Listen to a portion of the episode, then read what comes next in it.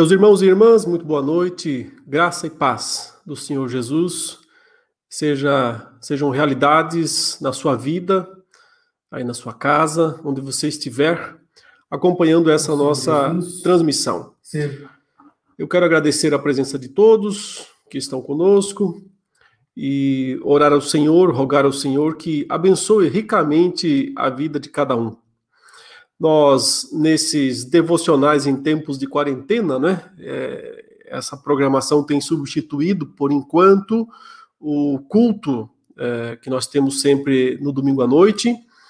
Por enquanto, nós estamos realizando apenas o culto nos domingos de manhã, né, mas em breve nós teremos o culto presencial ou semipresencial, porque evidentemente nós não podemos contar com todos todos os membros da igreja. Atualmente não é possível uh, usar a lotação máxima né, da igreja, então nós temos que, é, infelizmente, selecionar isso, reduzir a participação, e por isso nós teremos, continuaremos né, tendo o culto semipresencial, com pessoas, uma parte da igreja presente, através de inscrições, e o restante é, de casa, né? Acompanhando através. Mas em breve não será mais essa transmissão aqui, né? Como devocional, e sim o culto, quando a gente voltar a realizar também o culto da noite lá na nossa igreja, a Igreja Presbiteriana de Santo Amaro. Mas enquanto nós não é, podemos fazer isso, né? E faremos à medida também que uh, os irmãos e irmãs estiverem mais é, seguros, né? Convencidos da, da necessidade de voltar. Né? Por enquanto, até agora, o culto da manhã tem suprido, mas é a nossa vontade, o nosso desejo, o quanto antes, poder realizar também presencialmente o culto das 18 horas, o qual, como eu disse, continuará também sendo transmitido online para os irmãos que não podem participar e também para os nossos queridos que nos acompanham de outras partes aí, né, do, do país e até de outras igrejas. Como sempre, nesse momento de devocional, antes de nós estudarmos, meditarmos na palavra de Deus, nós temos um tempo de oração, um tempo de súplicas, né? e eu gostaria nesse momento de é, que os irmãos é, nos contassem né, os seus pedidos de oração, seus motivos de agradecimento, né, e possam fazer isso escrevendo aí na, no chat do, do YouTube, você usa aí aquele espaço lateral do YouTube para poder fazer uh, o seu pedido de oração. Escreva aí nesse momento, eu vou ler pelo menos alguns, a gente sempre lê a maioria, né? Claro que temos que é, definir um tempo aqui, alguns minutos para fazer isso, mas depois nós vamos para o estudo da palavra de Deus. Então, até que a gente comece o estudo. Estou aguardando aqui os irmãos que quiserem fazer seus pedidos. Já temos aí, então, o nosso irmão José Ribeiro, pede oração pela Sueli, que está com um problema na coluna, né? Nossos dois irmãos aí, casal da nossa igreja. Vamos orar por eles e pela Sueli em especial. Mas alguém gostaria de pedir? Temos a Nora Vanja. Peço oração por conversão do meu esposo, que deixou a família e encontra-se no mundo, enquanto eu, a esposa, oro para que Deus retire as vendas de seus olhos é, depois de 33 anos de casamento. Vamos orar então por, esse, por essa família, por esse casamento, né, dos irmãos, da, desse casal. Dayana Mello pede orações pelos nossos governantes, pelo nosso país. Essa é uma oração contínua que nós temos que fazer, né? Sempre estar intercedendo pela pátria, pelo país, pelas autoridades, como diz a palavra de Deus, para que vivamos, né, uma, uma vida com mais é, segurança e sossego. A Amanda pede oração pela, pela sua irmã e o marido, e o seu marido. Então também vamos orar é, pela família aí que está mencionada. O Marcos Antônio pede oração por ele mesmo e pela família dele. Vamos também orar pelo caso do Marco Antônio, pela família dele. O Tárcio pede oração por sabedoria, né? está precisando tomar decisões, certamente. Que Deus lhe abençoe. É, o Wagner Goldoni pede oração pelo irmão que está com câncer. Vamos orar para que o Senhor opere seus milagres, né? faça suas maravilhas. Deus tem todo o poder. O Newton César pede oração pelo tio Bertrand, ou Bertrand, por conversão, né? Então, pela conversão, me parece que é isso. Escreveu convenção, mas acho que é conversão. É, o Pedro Enio é, agradece a Deus pela proteção dada. O irmão certamente experimentou aí algum livramento especial de Deus, né? Deus está sempre nos guardando, nos protegendo. A Lídia ela pede oração pela filha que está com Covid e também pela conversão, né? Então, as duas coisas para que Deus cure fisicamente e espiritualmente a vida da Lídia, ou da filha da Lídia. A Elo, a Heloísa está pedindo oração pela Maria, a irmã da Margarete. Vamos orar então pela Maria, irmã da Margarete. O Edmilson pede oração pela família dele. Oremos pela família do Edmilson, que Deus abençoe sua família. A Raquel Barbosa pede oração pelo esposo, que vai fazer uma operação. Né, que Deus abençoe também nesse momento. A operação seja bem sucedida. Raquel Cipriano pede oração pela conversão dos seus irmãos Jonatas, Isaías, Júlio, Júlio César e Rafael. Então, os quatro aí, né? Oremos pela conversão de todos eles. O Cristiano pede oração pela conversão da sua esposa, né? oremos pelo, pela esposa aí do, do Cristiano, pela conversão. Uh, o Aurélio está pedindo que Deus aumente a nossa fé e o nosso amor, uma oração que nós sempre devemos fazer, de fato. É, a, a Lucimar Campos pede oração pelos pastores bíblicos, né, que pregam a Bíblia para que não desanimem, e de fato sempre precisam disso, as pessoas não têm muito interesse de ouvir a Bíblia, né, a maior parte das pessoas, muitas têm, né, graças a Deus, mas nem todas. E é verdade, porque os pastores continuem sendo bíblicos. A Michele pede que o Senhor conceda plena satisfação nele e perseverança nesses dias sombrios. Todos precisamos que Deus nos dê essa plena satisfação somente nele. Uh, temos aqui alguém que o nome não aparece, só a Rádio Dixon, pede oração pela, uh, em favor da irmã Dilza, internada com isquemia. Ah, é Marcos. Obrigado, então, Marcos. Vamos orar sim pela Dilza. Também o, a Márcia pede oração pelo Gabriel, para que ele seja encontrado, né? Esse jovem está desaparecido já há um bom tempo e os pais, né, estão muito preocupados. Vamos orar sim pelo Gabriel. A Lindy Nalva a paz de Cristo, pede oração pela família dela. Vamos orar pela família da Lindinalva. O Damião, ele pede oração por ele, peço oração por mim, pela minha família, Maria de Lourdes, Douglas, Diogo, Rebeca, Ana, e pela minha mãe, Josefa Teixeira, que tem 90 anos, né? Que Deus aguarde do Covid, né? As pessoas com mais idade têm mais riscos. O Cristiano Lopes pede oração pela Ana, filha da, do seminarista Diego e Ana Carla, que nasceu prematura e requer cuidados. Vamos orar pelo bebê, então, a, a Ana. E o Rodrigo Santos pede oração por Maria Júlia e Cristiane, ambas né, diagnosticadas com câncer. Tempos difíceis até para fazer tratamento e tudo mais, né? Vamos orar sim por elas. A Thelma é de Natal, do Rio Grande do Norte, pede oração pelo projeto que vão dar início amanhã, né? Algum projeto, imagino que seja algum projeto evangelístico ou talvez alguma coisa pessoal, mas oremos, Deus conhece, Deus sabe. O Damião, outra vez, pede oração por uma irmã chamada Heloísa que está internada é, para que ela possa melhorar em nome de Jesus. Ah, é uma oração o seu pedido, né? Assim como todas as demais colocadas aqui nessa noite, já devem ser consideradas como orações feitas. Evidentemente, nós vamos ainda orar. A Jane pede pela conversão do irmão e da família dele, e direção de Deus para confirmar se deve mudar de igreja. Sempre é difícil né, tomar essa decisão, que Deus lhe dê sabedoria, lhe mostre o que fazer nessa situação. Temos também a Rosilene, é, pede oração pela família, muitas pessoas pedindo oração pelas famílias, sem dúvida, né, tempos difíceis, difíceis de ensinar e educar os filhos, difíceis os relacionamentos. É, a Rúbia pede oração pelo primo Francis, que está com Covid, e por toda a família dela. Então, mais uma pessoa aqui né, com essa doença. Como tantas outras, né? Mas nós temos que sempre interceder a Deus por graça e por misericórdia. É isso então, meus irmãos. Vamos nesse momento é, orar ao Senhor. É, nós já mencionamos diante de Deus esses nomes todos em oração, mas vamos continuar aqui nesse, nesse momento de súplica, que você aí na sua casa, onde você estiver, né, feche os seus olhos, é, eleve seus pensamentos a Deus nesse momento e suplique ao Senhor a misericórdia dele sobre todas essas vidas mencionadas e tantas outras né, que precisam e aguardam né, o agir de Deus nas suas vidas. Só Deus pode fazer os seus milagres, ele é o único que tem esse poder, essa autoridade. Nós apenas somos aqueles que suplicam e, mas suplicamos com um grande trunfo, né? Nós não pedimos de qualquer jeito. O nosso pedido sempre é em nome de Jesus.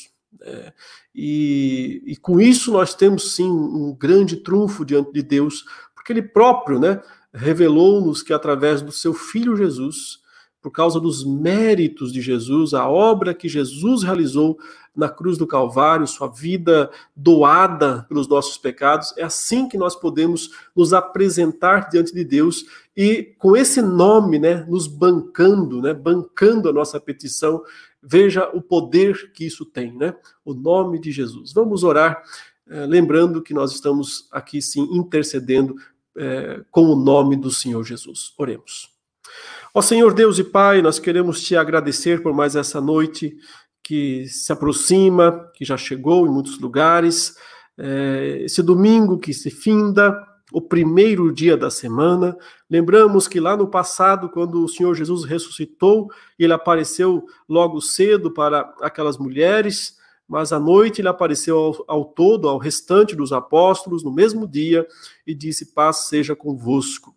É, esse dia, o dia da semana, o primeiro, certamente o dia mais importante para nós cristãos, porque sempre nos lembramos, a cada domingo, da tua ressurreição, da ressurreição de Jesus Cristo e da certeza de que Jesus Cristo está no nosso meio, se faz presente entre nós.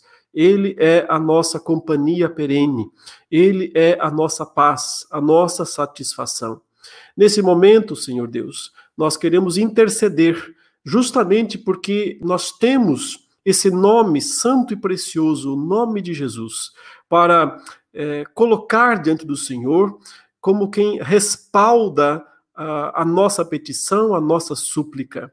Senhor, em nome de Jesus, nós te pedimos, ouça a oração do teu povo que todos esses nomes mencionados aqui nesta tarde é, sejam, ó Deus, agradáveis e aceitáveis na tua presença, como súplica que fazemos.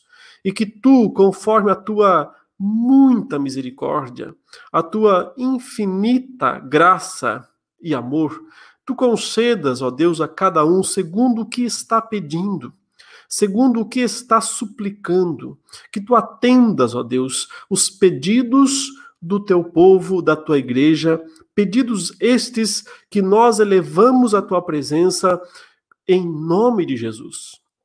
Que, segundo a tua vontade, que é sempre a melhor, tu nos atendas, ó Deus, tu concedas aquilo que o teu povo deseja, atendas ao pedido do coração do teu povo, segundo a tua boa e santa vontade. Senhor, nós queremos continuar é, suplicando, em especial, ó Deus, pelos, pelos crentes do Brasil, é, nesses tempos de pandemia, nesses tempos em que muitos não parecem muito animados em participar novamente dos trabalhos, do serviço do Senhor, é, que tu, ó Deus, não permitas que o teu povo se acomode, que perca, que uh, esfrie, apague a chama uh, da adoração, a chama verdadeira da luz de Cristo em suas vidas e o desejo de congregar e de continuar servindo ao Senhor.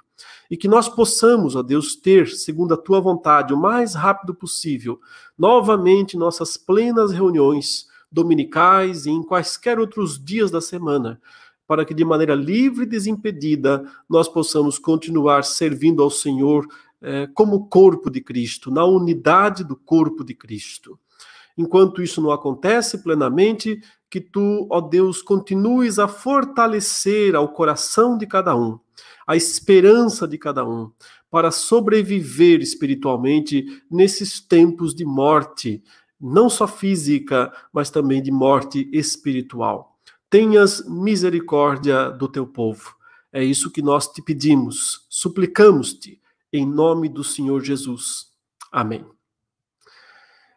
Muito bem, meus irmãos, vamos passar agora a nossa meditação da palavra de Deus. E para isso nós vamos uh, ler a palavra de Deus que está é, na primeira carta de Pedro. Nós vamos começar com uma passagem que está na primeira carta de Pedro. Eu apenas vou novamente aqui abrir o texto, só um minutinho. Agora vai. Vamos lá. Vamos colocar aqui. Deixa eu só confirmar aqui com o meu técnico se eu estou conseguindo projetar certinho. Tá tudo certo, né? Vamos lá. Se não tiver, ele me manda mensagem aqui no WhatsApp e a gente vai corrigindo as coisas. Muito bem, é, o assunto da nossa aula, ou do nosso devocional nessa noite, é essa expressão, esse termo que aparece aqui, né, na, na primeira carta de Pedro, no capítulo 5, no versículo 4, onde ele diz que logo que o Supremo Pastor se manifestar, recebereis. Então, aí vem essa expressão, né, usada na, na Bíblia revista e atualizada, a imarcessível coroa da glória. E as pessoas leem essa expressão e ficam querendo entender o que é esse negócio, né? O que, afinal de contas, é essa tal de imarcessível coroa da glória. Bom, na verdade, o que eu quero falar nessa noite é um assunto que eu comecei há uns tempos atrás, falando em outra outro devocional aqui, né, que é sobre o galardão dos crentes, a recompensa dos crentes. Creio que há muitas dúvidas e muita falsa compreensão, né, muita compreensão deficiente eh, de muitos cristãos a respeito eh, da recompensa que o Senhor promete ao seu povo e essa recompensa não é nessa vida. Essa recompensa é no mundo por vir, é no novo céu, na nova terra. Veja, não é nem mesmo no céu. Sempre temos que lembrar que a Bíblia diz que quando os crentes morrem, suas almas vão para o céu. Sim. Assim como os perdidos, suas almas, né, infelizmente, vão para o inferno. Justamente vão para o inferno. Uh, os que vão para o céu vão por misericórdia, por graça, por causa da obra de Cristo Jesus, pela fé né, em Cristo Jesus. Muito bem, mas as almas que vão para o céu, elas não vão lá para receber a plena recompensa da vida eterna. Por quê? Porque isso só vai acontecer depois da ressurreição. Depois da ressurreição do corpo. A plena recompensa da vida eterna só será experimentada pelos salvos uh, depois da ressurreição de Jesus. Então, não é nem mesmo no céu, uh, uh, não, é, não é no céu o lugar onde nós vamos receber a imarcessível coroa da glória. Quando as pessoas morrem e vão para o céu, elas entram num estado de descanso. Né, de bem-aventurança, de felicidade. É um lugar excelente, tá? Muito melhor do que esse mundo, não há nenhuma dúvida quanto a isso. Só para entender, então, que ainda não é o local definitivo. O local definitivo as pessoas irão após a ressurreição dos mortos, quando Jesus retornar do céu. Porque veja, é sobre isso que Pedro está dizendo aqui. Ele fala: ora, logo que o Supremo Pastor se manifestar, então ele está falando da volta de Jesus, está chamando ele de o Supremo Pastor. Então, quando o Supremo Pastor se manifestar, ele diz: recebereis a imarcessível coroa da glória. Então, nós só vamos receber a plena recompensa de Deus, né? pela nossa vida de fé, de santidade, de serviço, uh, depois da volta de Jesus. Não será, então, nesse, uh, nesse momento entre a morte e a ressurreição que nós vamos receber isso. Não é no céu, portanto. É no novo céu e na nova terra. É aquele lugar que Deus está preparando. O Senhor Jesus disse lá em João 14 que ele iria preparar lugar para nós. Ele está preparando esse lugar para que a gente possa habitar nesse lugar depois da volta de Cristo. Mas é, é, como receber isso? O que, que significa essa imarcessível? É uma, é uma coroa, né? O termo, quando fala aqui coroa, é, nos remete a duas coisas, né? Coroa. Por um lado, nos remete àquilo que os reis têm. Os reis usam coroa. É um símbolo de realeza, de autoridade, de grandeza, não é? Mas, ao mesmo tempo, também a recompensa era a recompensa dos atletas lá no primeiro século. Então, quando né, os competidores é, venciam as competições, eles recebiam aquela coroa. Você deve ter visto em filmes, né? Aquela coroa, acho que de, de, de, de louros, né? De algum tipo de planta, e que era um símbolo de triunfo, de né, grandeza, superioridade, primeiro lugar.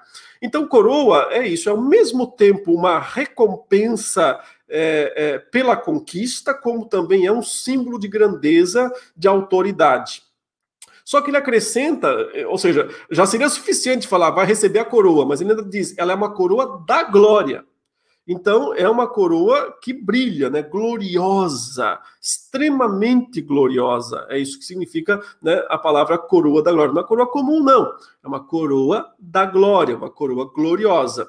E ele acrescenta ainda que ela é, então, aí essa palavra um pouco desconhecida, né? Uma palavra um pouco estranha. Mas se você abrir o Aurélio aí, né, o velho bom dicionário, você já mata a charada, né? Porque imarcessível significa o quê?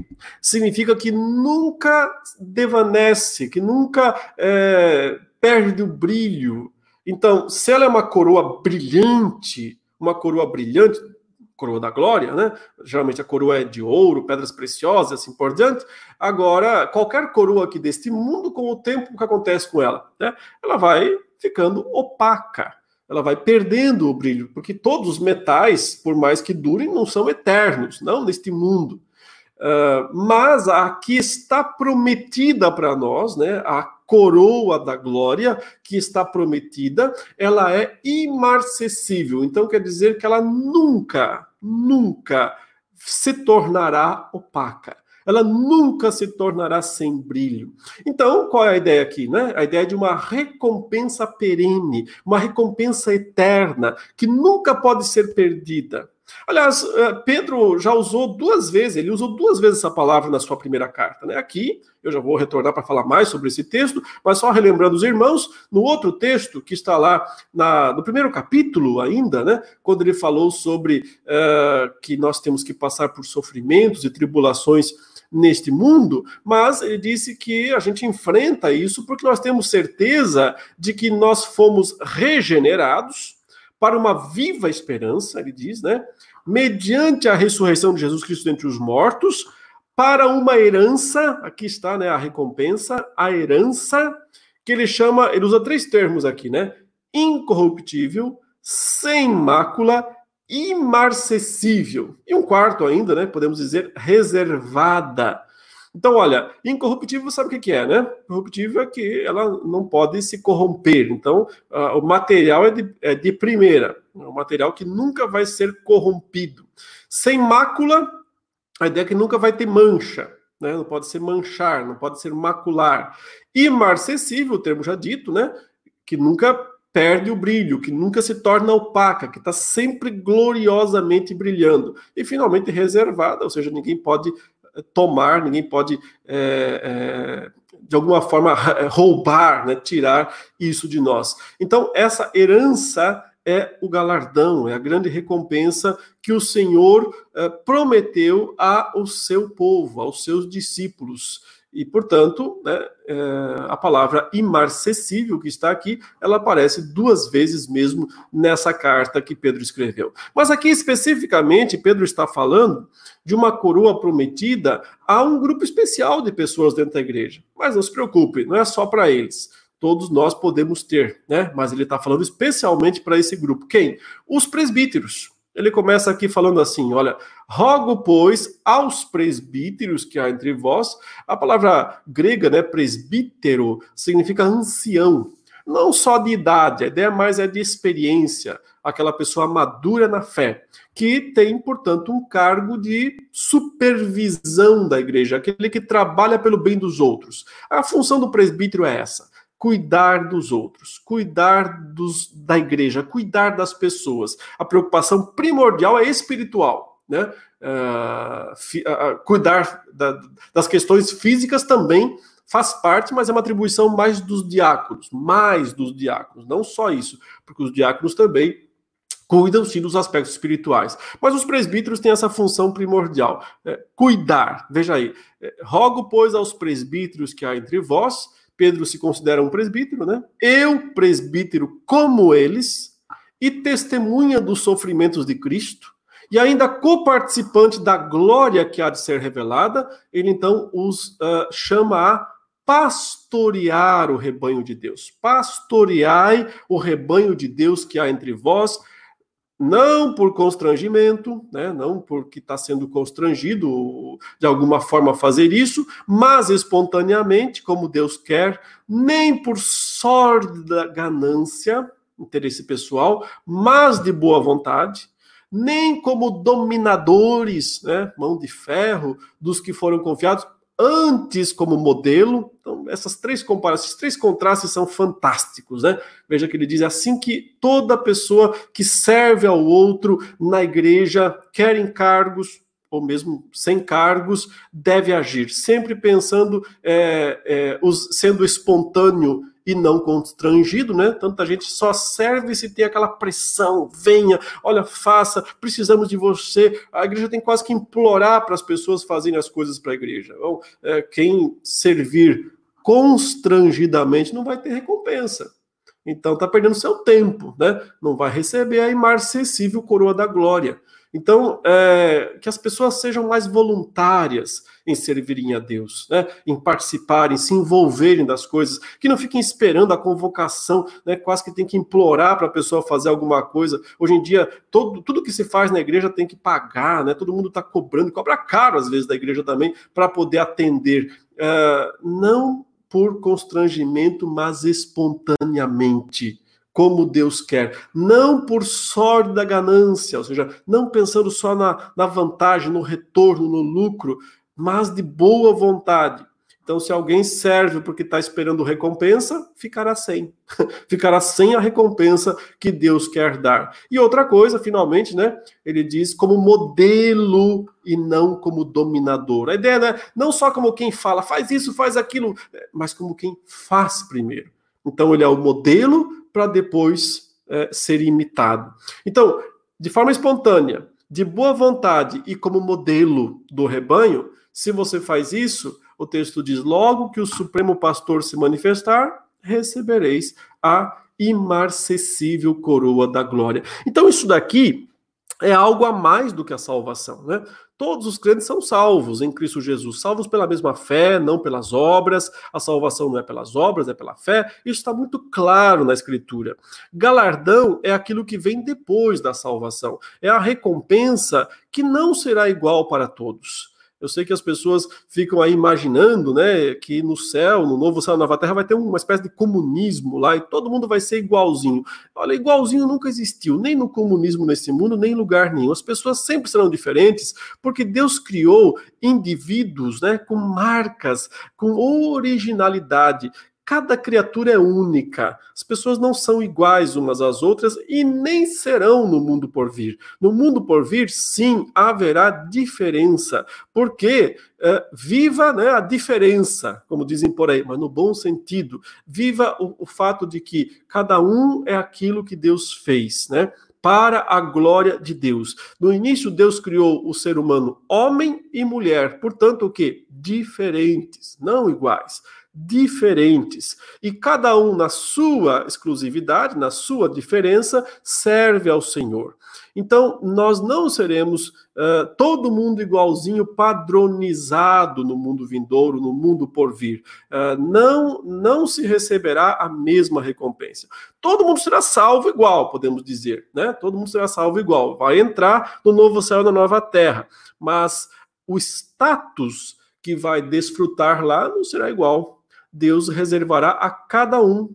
Né? Aqueles que servirem a Deus da forma correta receberão mais galardão do que outros. E alguns poderão não receber galardão nenhum. Galardão nenhum. Por que, que eu digo que poderão é, é, não receber galardão nenhum? Porque em outra passagem, agora essa do apóstolo Paulo, né, lá na sua primeira carta aos Coríntios, deixa eu só pegar aqui o texto que eu quero mencionar, ele saiu da ordem aqui, mas eu já acho ele, aqui, 1 Coríntios capítulo 3, é, Paulo está falando de galardão. Ele não está falando de salvação aqui, está falando de galardão, de recompensa. Galardão é isso, né? É um pagamento. Só que é um pagamento da graça de Deus, não é um pagamento das obras, né? Ou seja, qualquer obra que eu faço, eu faço capacitado pela graça de Deus. Consequentemente, a recompensa é da graça, é sempre da graça mesmo que aquela obra tenha sido eu quem fiz. Né? O apóstolo Paulo lhe disse isso de uma forma muito contundente quando ele estava falando da diferença entre o apostolado dele e o dos outros apóstolos. Por um lado, ele admite claramente, né, em 1 Coríntios 15, que ele nem devia ser chamado apóstolo, porque ele era um tardio, né? Nem sequer havia conhecido Jesus durante a sua vida, foi um perseguidor da igreja e tudo mais, mas no final, né, encontrou misericórdia e o Senhor o constituiu apóstolo dos gentios. E aí ele diz: só que aí nesse trabalho eu trabalhei mais do que os outros. Eu trabalhei mais do que todos eles. Uh, não é falsa humildade, Paulo dizer. É, seria uma falsa humildade se ele não dissesse isso. Quando ele disse, eu trabalhei mais do que todos os outros, não é orgulho, não é soberba, era fato, era realidade. Algumas pessoas trabalham mais do que as outras, algumas pessoas servem a Deus mais do que as outras, algumas pessoas são mais fiéis no serviço a Deus do que as outras. E, consequentemente, receberão mais galardão do que as outras. Esse é um ensino da palavra de Deus. E não tem nenhum erro aqui, não tem nenhuma disputa aqui tá? É simplesmente é, é, consciência de que pela graça nós receberemos mais galardões. Aliás, é isso que Paulo fala lá, né? Quando ele diz: pela graça de Deus, né? Eu trabalhei mais do que todos eles, né? Eu trabalhei mais do que todos eles. Contudo, não eu, ele fala, mas a graça de Deus comigo, fortalecido pela graça para que nunca nós pensemos que a recompensa é fruto do nosso mero esforço pessoal, inclui o esforço. Trabalhei mais do que todos eles, Paulo fala. Inclui o esforço. Mas o esforço pessoal não é a palavra final. Contudo, não eu, mas a graça de Deus comigo. Aqui o apóstolo Paulo diz o seguinte no verso eh, 10, né? 1 Coríntios 3, verso 10. Segundo a graça de Deus que me foi dada, lancei o fundamento como prudente construtor, e outro edifica sobre ele. Porém, cada um veja como edifica, porque ninguém pode lançar outro fundamento além do que foi posto, o qual é Jesus Cristo. Contudo, se o que alguém edifica sobre o fundamento é ouro, prata, pedras preciosas, madeira, feno, palha, manifesta se tornará a obra de cada um, pois o dia a demonstrará porque está sendo revelada pelo fogo. E qual seja a obra de cada um, o próprio fogo o provará. Então, note, ele está falando aqui mais ou menos, né, para usar uma ilustração aí da literatura, daquela história dos três porquinhos. Cada um foi lá e construiu a sua casa, não é isso? Um construiu a casa de é, concreto, né, de tijolo, o outro construiu de madeira, se não me engano, e o outro construiu de palha. E veio o lobo mal, né? O lobo mal veio e soprou. E o que aconteceu, né? Ah, ixi, é a, a casa com construção uh, frágil, ela caiu, ela foi derrubada, enquanto que a que tinha mais solidez permaneceu. Aqui o apóstolo Paulo está usando uma ilustração assim, está dizendo: olha, nós somos construtores, estamos construindo uma casa. Ele está falando principalmente aqui dos pregadores do evangelho, temos que lembrar disso. Por quê? Porque ele já ele vinha falando antes, né? De quem? De pregadores. Ele menciona aqui Apolo, ele menciona é, ele mesmo, né? Ele menciona Paulo, Apolo, ele menciona Cefas, né, que é Pedro, e diz que todos eles são é, trabalhadores, são ministros, né? É, mas não são nada em especial. Né? Ele fala aqui no verso 5: quem, quem é Apolo? Quem é Paulo? Servos por meio de quem crestes, e isto conforme o Senhor concedeu a cada um. Eu plantei, Apolo regou, mas o crescimento veio de Deus. De modo que nem o que planta é alguma coisa, nem o que rega, mas Deus que dá o crescimento. Ora, o que planta e o que rega são um, e cada um receberá o seu galardão segundo o seu próprio trabalho. Então, cada um receberá o seu galardão. Não será igual para todos. Aí é que ele usa então essa ilustração da construção da casa. Ele diz: Eu, né, segundo a graça que me foi dada, sempre é graça, a prioridade, o princípio, segundo a graça que me foi dada, lancei o fundamento como prudente construtor. Qual é o fundamento da pregação do evangelho? Cristo. Ou seja, ele diz: Eu preguei o evangelho verdadeiro, Cristo. Anunciei a Cristo. Agora, outro pode edificar sobre ele, edificar a igreja, continuar pastoreando a igreja. Porém, cada um veja como edifica. Então, cuidado com o seu trabalho. Porque ele diz: ninguém pode lançar outro fundamento além do que foi posto, o qual é Jesus Cristo. Ou seja, se lançar outro fundamento, então não é uma igreja verdadeira, então é, é paganismo, é uma igreja falsa, então não pode esperar recompensa, nem salvação que dirá recompensa. Mas se pregar o evangelho correto, né, então é, o fundamento verdadeiro que é Cristo, salvação está sendo anunciada. Mas além da salvação, temos aí a ideia do galardão. Porque se o que alguém edifica sobre o fundamento, fundamento é Cristo, ou seja, você está pregando o evangelho verdadeiro. Mas o modo como você prega é que pode ser ouro, prata, pedras preciosas, madeira, feno ou palha. Está falando de crentes verdadeiros, de pregadores verdadeiros. Verdadeiros, pessoas crentes de fato. Mas que no trabalhar, no servir a Deus, estão construindo uma casa de ouro, ou de prata, ou de pedras preciosas, ou de madeira, ou de feno, ou de palha. Mesmo um crente verdadeiro pode estar construindo uma casa de palha. E como é que vai saber? Quando vai saber? Ele diz. Ora, no dia do juízo. Manifesta se tornará a obra de cada um, pois, ele diz, o dia e aqui é o dia da volta de Cristo. O dia a demonstrará. Porque está sendo revelada pelo fogo. E qual seja a obra de cada um, o próprio fogo o provará. Fogo é símbolo de juízo na Escritura. Então, a ideia é que o juízo de Deus vai provar né, a obra de cada um. Para ver, porque o fogo, o que ele faz com o ouro? Purifica né? Torna ainda mais puro. Com a prata também, com a pedra também. E com a madeira? Queima. Demora um pouco mais, mas queima. E com o feno? Queima. E com a palha? Queima mais rápido ainda. Então a ideia é que quando o fogo eh, pega a palha, não sobra nada. Não sobra nada. Nem o feno, nem a madeira. Sobra só ouro, prata e pedras preciosas. Pode ser que dure um pouco mais, pareça um pouco mais, né? obra verdadeira aqui. Mas, no final, o juízo mostra que não era. Então, aí que tá, né? Verso 14 fala: se permanecer a obra de alguém que sobre o fundamento edificou, ou seja, o fundamento é Jesus, era um crente verdadeiro, anunciou corretamente a Cristo, testemunhou corretamente de Cristo, beleza. Agora vamos ver como a pessoa fez isso. Se é, é, a sua obra pode ser chamada de ouro, prata, pedra preciosa, então ela vai permanecer. O juízo de Deus vai mostrar que ela é verdadeira. Permaneceu. Consequentemente, receberá esse galardão. Aí está a imarcessível coroa da glória. Mas se a obra de alguém se queimar, o que acontece? Não tem galardão.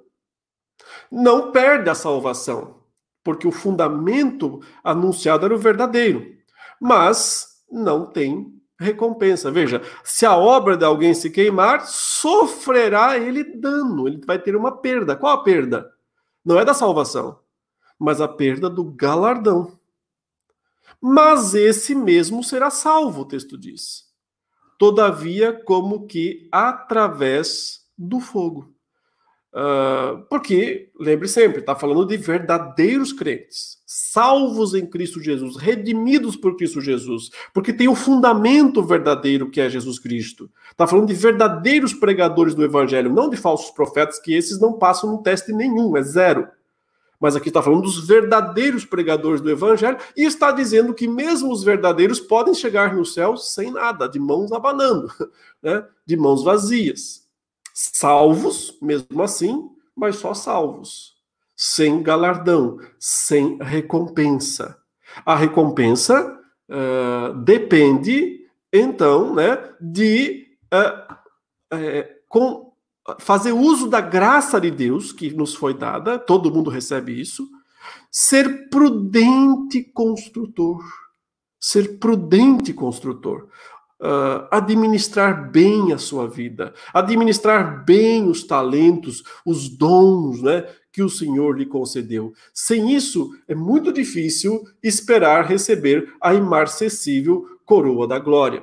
Esse texto de 1 Coríntios 9, 26 é aquele que eu falei que é, Paulo menciona a coroa é, é, como uma coroa do esporte. a mesma ideia, porque coroa pode ser tanto a ideia de coroa real, quanto a coroa da vitória esportiva. Veja que Paulo aqui, só para né, não deixarmos esse texto tão rapidamente, ele está fazendo essa comparação, inclusive. Ele fala: todo atleta em tudo se domina. Aqueles, os atletas comuns, para alcançar uma coroa corruptível, né, aquela coroa de louros na cabeça que depois seca. É só momentânea. Mas ele fala: o pessoal lá nos estádios, eles correm para valer, para receber uma coroa que não vale nada no fim, no, depois de um tempo não vale coisa nenhuma. Nós, porém, ele diz, né, como atletas cristãos, temos que, então, né, em tudo se dominar para alcançar a coroa incorruptível. Que nunca vai perder o brilho, que nunca vai perder né, a sua glória. E ele completa: assim corro também eu, usando essa mesma ilustração né, do atleta, assim eu corro não sem meta, ou seja, eu sei para onde eu estou correndo. Assim luto, mas não dando soco no vento, não desferindo golpes ao ar. Tem muito crente que vive assim, dando soco no ar, atirando para tudo que é lado, ele não sabe qual a razão, não sabe quem se concentra, né? ele não sabe qual é o ponto. O ponto é chegar na linha de chegada, é alcançar a linha de chegada, né? É de ser mais parecido com Cristo. Paulo fala, mas eh, eu não corro como doido, não dou soco no ar, eu esmurro meu corpo. Ele fala, você tem que bater em mim mesmo. E eu reduzo a escravidão para que, tendo pregado a outros, não venha eu mesmo a ser desqualificado. Desqualificado aqui é sem a recompensa, é sem o galardão. Porque ele mesmo disse agora há pouco né, é, que não perde a salvação, porque é salvo de fato mas se não fizer a, a, verdadeira obra da pregação do evangelho, pode ser desqualificado, ou seja, não vai receber a coroa incorruptível. Estamos então falando, meus irmãos, de uma recompensa formidável, fantástica, né? Que o Senhor tem prometido a todo o seu povo. Qualquer um pode ter essa coroa, essa imarcessível coroa da glória. Mas para isso tem que competir. Não competir com os outros competir consigo mesmo. Olha o que Paulo fala aqui: não estou dando soco nos outros, estou dando soco em mim mesmo. Esmurro o meu corpo. Né? Então a competição não é com os outros, não é para passar na frente dos outros, para ter mais galardão do que os outros. Quem tem essa perspectiva, nem para o céu vai, né? porque não entendeu o que é a graça, não entendeu o que é a salvação. Crente que compete um com o outro não é crente. É, o crente verdadeiro ele compete consigo mesmo. Ele sabe que ele precisa melhorar, porque é, o padrão dele é Cristo. É se, se, se aperfeiçoar em Cristo. Então, dê soco, mas em si mesmo. Que o sentido é, né, de, de atacar os nossos pecados, os nossos vícios, nos dominar, dominar aquilo que é maligno, perverso ainda em nós, para que possamos né, completar, fazer essa boa obra em Cristo Jesus. Paulo, no final da sua vida, escrevendo a Timóteo, ele disse que tinha expectativa eh, de ter cumprido isso. Veja, aquilo que ele diz aqui em 1 Coríntios 10, de que ele estava buscando fazer, lá no fim da vida, ele reconhece como tendo feito. Ele diz aí: Olha, eu estou quase na hora da morte. Quanto a mim, estou sendo já oferecido por libação e o tempo da minha partida é chegado. Combati o bom combate. Mesma expressão, né? O bom O que é o bom combate? É bater em si mesmo é dar murro em si mesmo, para, né, evidentemente, se tornar um crente mais parecido com Cristo. Combati o bom, combate, o bom combate, completei a carreira, guardei a fé, já agora a coroa da justiça me está guardada, a qual o Senhor, reto juiz, me dará, outra vez, né, naquele dia. O dia que ele vai distribuir o galardão. E não somente a mim, né? Graças a Deus, não somente a Paulo, mas a todos, também a todos quantos amam a sua vinda. E quem ama a sua vinda faz o quê? Combate o bom combate. Continua na carreira, né? Guarda a fé. Quem faz essas coisas, né? Que aqui de fato ama a vinda de Cristo Jesus. E esses receberão a coroa. Uh, lá no Apocalipse tem algumas promessas assim também, né? O, o, o, apóstolo João escreveu aos crentes da igreja de Esmirna que eles precisavam ser fiel até a morte, e então ele dizia: Dar-te-ei a coroa da vida. uma recompensa pela fidelidade, uma recompensa pelo testemunho. Ele fala aqui que alguns daqueles crentes iam ser lançados em prisão, que seriam postos à prova, que teriam tribulação de dez dias. Aqui, uma menção provavelmente é um tipo de prisão especial que acontecia lá no Império Romano no primeiro século. Mas tinha que ser fiel até a morte. E isso lhe garantiria a coroa da vida. Então, a recompensa, o galardão, tem a ver com permanecer fiel debaixo de testes, de sofrimento, proclamando o evangelho, testemunhando de Jesus no mundo, entendendo que é disso que vem o nosso galardão. E que o galardão é algo muito desejável sabe? Nós não precisamos ficar pensando em orgulho, algo nesse sentido, mas é muito desejável buscar o galardão, lembrando sempre que é o galardão da graça de Deus, né? Ah, mais algumas passagens para finalizar. Essa aqui eu abordei numa mensagem anterior, mas ela nos ajuda a entender um pouquinho mais, eu acho, dessa coroa imarcessível. Porque o que é botar uma coroa na cabeça? Né? Só botar uma coroa na cabeça para ficar brilhando? Uh, esse é um símbolo. É um símbolo, na verdade, meus irmãos, de autoridade. Porque o que é uma coroa? Né? Eu disse, por um lado, é uma recompensa pela vitória. Porém, ela é um símbolo de autoridade, de reinado. Quem tem uma coroa é um rei. Um rei governa os demais, governa os outros. Então, a, a melhor explicação bíblica que nós temos para é, galardão é posição de autoridade, eu entendo assim. Uh, Deus vai uh, dar posições distintas de autoridade. Uh, se você imaginar o um mundo vindouro, ele vai ser muito grande, gigantesco, né? Jesus falou: tenho muitas moradas na casa do meu pai. Então, é, é inimaginável o tamanho, a grandeza do novo céu e da nova terra. Vai ter muito o que fazer lá. E vai ter gente que vai estar sobre os outros. E isso não é ruim. Eu sei que hoje em dia a gente desconfia muito disso, né? Ninguém gosta de ter chefe, ah, o chefe é sempre ruim, né? As pessoas querem elas ser o chefe, mas note, note. Eu sei que no mundo atual, pecadores, depravados, isso é, realmente complica muito a situação e frequentemente os patrões né, exploram, os empregados não querem fazer o serviço corretamente, mas no plano de Deus não existe isso não. No plano de Deus, é, autoridade é algo muito é, positiva, muito positiva. Vou dar alguns exemplos, bem simples. Começa pensando na Trindade. Pai, Filho e Espírito Santo. Tem uma relação de autoridade ali? Tem. O filho diz: o pai manda, eu obedeço. Ora, o filho eterno, tá? E ele diz: mas o pai é maior do que eu. O pai é quem ordena e eu faço a vontade dele. Isso não torna Jesus menor que o pai. Não o torna menor em essência, em glória mas o torna menor em função, em trabalho, em ação. E o filho diz: tá ótimo assim. Então, veja, é um conceito da trindade que mal há em níveis de autoridade, problema nenhum. Aliás, o Espírito Santo, que é a terceira pessoa da trindade, faz a vontade do Pai e do Filho. Então ele se submete ao Pai e ao Filho. É uma linda relação de autoridade da trindade.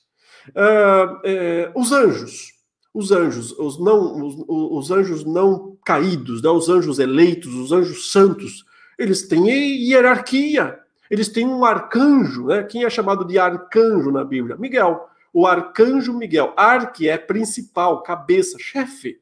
Né? O arcanjo Miguel. Ele é o anjo principal. E os outros o obedecem. Então, consequentemente, não tem nenhum problema, eles não pecaram. E não tem mal neles. Os que caíram também têm as relações da autoridade, mas aí entra a deturpação. É, do lado santo, né, do lado dos anjos eleitos, você tem a mesma relação de autoridade, mas você vê que não há. Quando Deus criou o ser humano, o homem e a mulher, né? Inclusive, a mulher foi é, criada de, uma parte do homem, mostrando a igualdade de essência de essência, né, entre o casal, o homem e a mulher. Mas ele disse, ela é sua auxiliadora, Adão. Uma auxiliadora. Isso é uma relação de autoridade, que em nada diminui a mulher e que em nada exalta o homem. É simplesmente uma questão de que alguém precisa tomar a frente, alguém tem que ser o líder, alguém tem que dizer, é por aqui, é esse o caminho, é assim que funciona, vamos fazer isso. Então, alguém tem que liderar. No mundo, no mundo vindouro, no mundo por vir, isso vai acontecer novamente, isso vai continuar acontecendo. E Jesus parece sugerir isso exatamente aqui na parábola dos talentos, que está em Mateus 25, quando ele fala né, daqueles três servos que ele chamou e deu a cada um um pouco de dinheiro, né? Disse a um deu cinco talentos, a outro deu dois talentos e a outro deu um talento. E disse: vão trabalhar. Tá aí o que eu dei para vocês, a minha graça, né? Dei para vocês. Agora façam um bom uso, administrem isto de forma responsável. Depois de um tempo, né? Voltam os três e o primeiro daqueles chegou e disse: Senhor, confiaste-me cinco talentos Eis aqui outros cinco talentos que ganhei. Olha a resposta de Jesus. Disse-lhe o Senhor: é, Muito bom, muito bom, servo bom e fiel. Foste fiel no pouco, sobre o muito te colocarei. Ué, quando? Onde? Como assim? O que é esse muito que ele diz que vai colocar esse servo? Ele está falando do acerto de contas. Está falando, então, né, é uma parábola, mas que está de forma é, é, parabólica, né, evidentemente, descrevendo, uh, parabolar, né, descrevendo o, o juízo, o julgamento, o acerto de contas. E está dizendo que este homem que foi fiel no pouco, ele achava que era muito, e de fato, cinco talentos é muito dinheiro, tá? Na, na perspectiva do primeiro século era muito dinheiro, mas para Deus é nada, ele considera isso pouco. Ele diz: você foi fiel no pouco, agora você vai saber o que, que é muito. Cinco talentos é nada. Você vai estar sobre o muito. Entra no gozo do teu Senhor. Vai lá para a recompensa, vai lá para a festa, vai lá para a alegria. E o mesmo acontece com quem tem dois talentos, né, na proporção recebida, mas aquele que não administrou Aqui no caso, interessantemente, esse que não administrou, ele é lançado no inferno. Por quê? Porque através dessa ação, ele provou que não era um crente verdadeiro, que não temia de fato o Senhor, como devia temer, que ele era um hipócrita, né? E foi lançado lá. Eh, mas lembre que Paulo falou que o verdadeiro crente, mesmo que ele não tenha uh, grande recompensa das suas ações, uh, que, ele, que ele não tenha, mesmo que as suas obras sejam palha, o crente verdadeiro será salvo mesmo assim, através do fogo, mas fica sem recompensa. Só que veja, ficar sem recompensa é, pode ser um risco, porque o risco pode ser o de provar no fim da história que era um servo mau, servo mau e negligente. Né? Então, é assim que Jesus considerou aquele homem que não se preocupou em administrar corretamente os bens que o Senhor lhe tinha dado. Eu entendo que autoridade é, é a palavra que expressa bem a questão do galardão, e isso fica também claro, é, no meu entendimento, naquela promessa feita em Apocalipse capítulo 2 para a igreja de Tiatira. Quando no final ele diz o seguinte, no verso 26: Ao vencedor que guardar até o fim as minhas palavras, eu lhe darei, olha aqui a palavra, autoridade sobre as nações, e com cetro de ferro as regerá, e as reduzirá a pedaços como se fosse objeto de barro. Assim como também eu recebi de meu pai, dar-lhe ainda a estrela da manhã. Então, uma promessa de autoridade sobre as nações é, uma descrição simbólica aqui, obviamente citando o Salmo 2, mas podemos dizer que é uma autoridade lá no novo céu e na nova terra, um posto de autoridade, uma posição de governo que uh, os que forem fiéis no pouco aqui neste mundo uh, devem receber no novo céu e na nova terra. Né? É, uma outra expressão que Jesus usa está aqui na, na igreja de Laodiceia, quando ele diz: Ao vencedor dar-lhe-ei sentar-se comigo no meu trono, assim como também eu venci e me sentei com meu Pai no seu trono. Então, é, compartilhar do governo, né? governar junto com Cristo. Isso tem uma implicação para o tempo presente, porque em Cristo hoje, enquanto nós proclamamos a verdade, a palavra de Deus, nós estamos assentados com Ele nas regiões celestes, estamos desfrutando desse status de reis e sacerdotes, é, mas esse é um sentido espiritual. Uh, um dia isso será pleno, quando nós poderemos uh, realmente uh, experimentar essa grande recompensa. E finalmente, meus irmãos, um último né, ensinamento da palavra de Deus é que, infelizmente, essa coroa tem um risco de ser perdida. Note, não é a salvação, né? a salvação não se perde, mas a coroa pode ser perdida. Quando ele diz o seguinte, é, veio sem demora, né? Está falando aqui para a igreja de, de Filadélfia, capítulo 3, verso 11, veio sem demora, conserva o que tens, para que ninguém tome a tua coroa. É, é possível sim perder a coroa. É possível chegar aos céus de mãos vazias, sem recompensa, sem galardão, passado pelo fogo, né? ser salvo mesmo assim, ser salvo, porém perder é, aquilo que é grandioso. Agora, queridos, pensemos, tentemos comparar as coisas. Porque tem gente que fala assim: ah, se eu for salvo já tá bom, chegando no céu que importa, não importa se eu vou ter ou não de recompensa, e aí ele acha que isso é uma atitude humilde, né? Pode ser, mas pode não ser. Pode significar apenas, ah, não estou afim de me esforçar muito aqui nessa vida, então qualquer coisa que Deus me der lá no céu já vai estar tá bom lá no mundo vindouro. Mas já pensou? Pense. É, a, o galardão depende de serviço e de santidade. Basicamente é isso: serviço e santidade. É, serviço a Cristo, com, com, os motivos corretos, né, que Pedro fala lá, né, não por constrangimento, é, não por sorte da ganância, não como dominador, é, servir de forma correta, né, ao próximo por causa do evangelho. Agora, você abre mão disso para ter recompensas aqui neste mundo, para ter vantagens aqui neste mundo. Pode até ter, mas quanto ela dura? Ela é imarcessível?